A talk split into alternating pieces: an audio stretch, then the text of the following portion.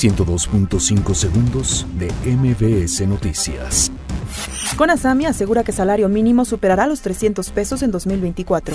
CEPAL recomienda a México mejorar diseño tributario para cumplir las metas de la cuarta transformación. Militantes del PRD en el Estado de México renuncian y piden apoyar a Andrés Manuel López Obrador. CEP informa que no ha ejecutado memorándum para cancelar la reforma educativa.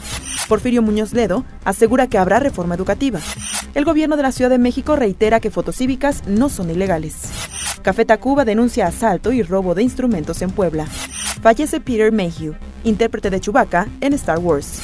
Dorados y San Luis empatan a un gol en la final de ida del ascenso MX. 102.5 segundos de MBS Noticias.